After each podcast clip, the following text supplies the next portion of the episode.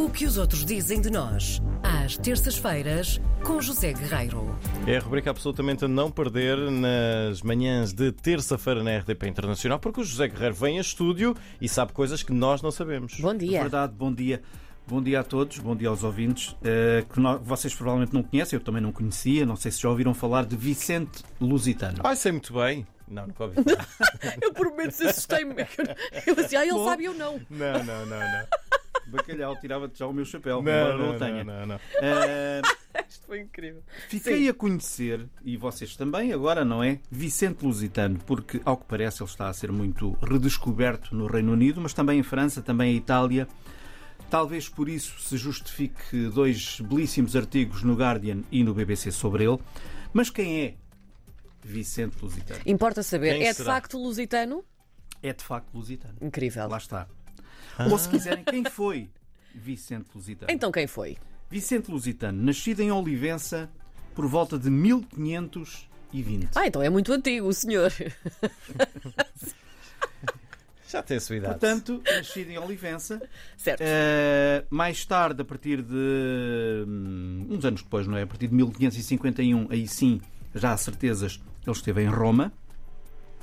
Eh, e depois, mais tarde, esteve na Alemanha. E os textos atribuem-lhe a descrição de pardo, porque foi assim que o seu primeiro biógrafo o descreveu, o que na altura significava uma pessoa.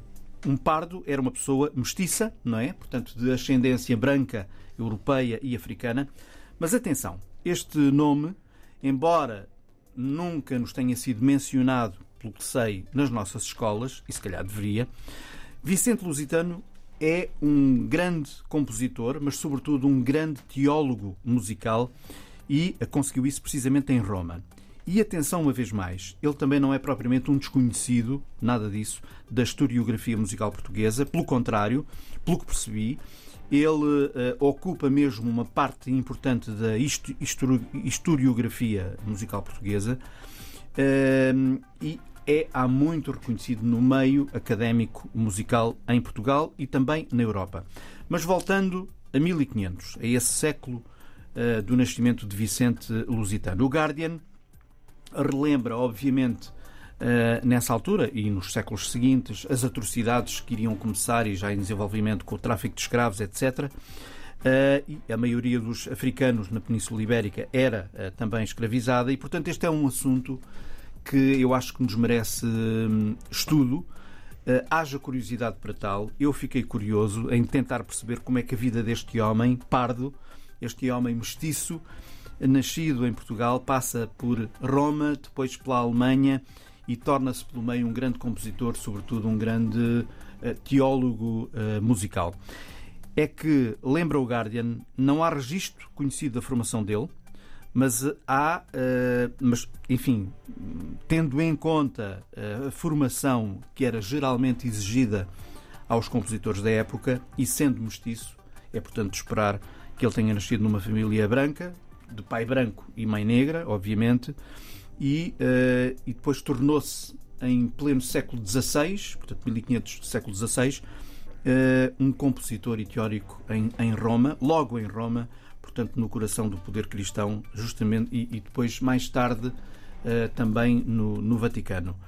No Guardian, eh, o historiador de música, o Robert Stevenson, que é um homem que eu percebi há décadas, estuda Vicente Lusitano, lá está. Há um norte-americano Sim. que estuda um português semi-obscuro para todos nós. é? Lembra-se num dia e diz: Olha, agora vou estudar Exatamente, este. E, portanto, Sim, está a estudar este homem. Eh, ele diz que ele, no início, quando foi para Roma, terá sido tutor de uma família, uma família portuguesa, os Lencastre, uma família da aristocracia, não é? Eh, não há, há registro justamente desse ano eh, da família em, Roma, dos Lencastre mudarem-se para Roma como embaixadores da, da corte papal e, portanto, eh, especula-se que o Vicente terá ido até mesmo com eles. Mais tarde, já casado, viajou para a Alemanha. Eh, e as composições dele, bem, eu sobre isto não, não sou propriamente um perito, longe disso, eh, são sonoras e intrincadas quanto ao Guardian. Uh, tal como os seus contemporâneos, uh, linhas musicais e em cada uma das linhas sobrepõe várias vozes de instrumentos, mas também canto. Um, o que é certo é que a música dele está cada vez a ganhar mais destaque uh, como, como já disse, no Reino Unido, em França, em Itália. Um, e, e, e, também vale a pena uma última reflexão. O Guardian a contar que a partir de 1561 ele praticamente desaparece da história uh, da história da música europeia. Uh, tal como a maioria dos, dos, negros que de algum modo em várias áreas se iam destacando eram arrumados, a história tratava de os, de os arrumar, depois uhum. até ao século XIX em que começam novamente a ouvir-se falar destas pessoas.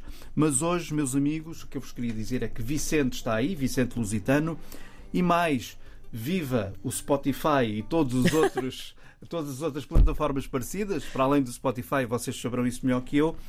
Mas no Spotify, já pesquisei, está lá, Vicente Lusitano, ouçam. Muito bem, Vicente Maravilha. Lusitano. Ficámos Vicente a conhecer. Lusitano. Muito obrigada por Muito esta obrigado. curiosidade. Gostámos eu. muito. Obrigada. Estás de volta na próxima semana. Cá Fica combinado? Até Grande para a abraço, semana. até para a Um semana. abraço.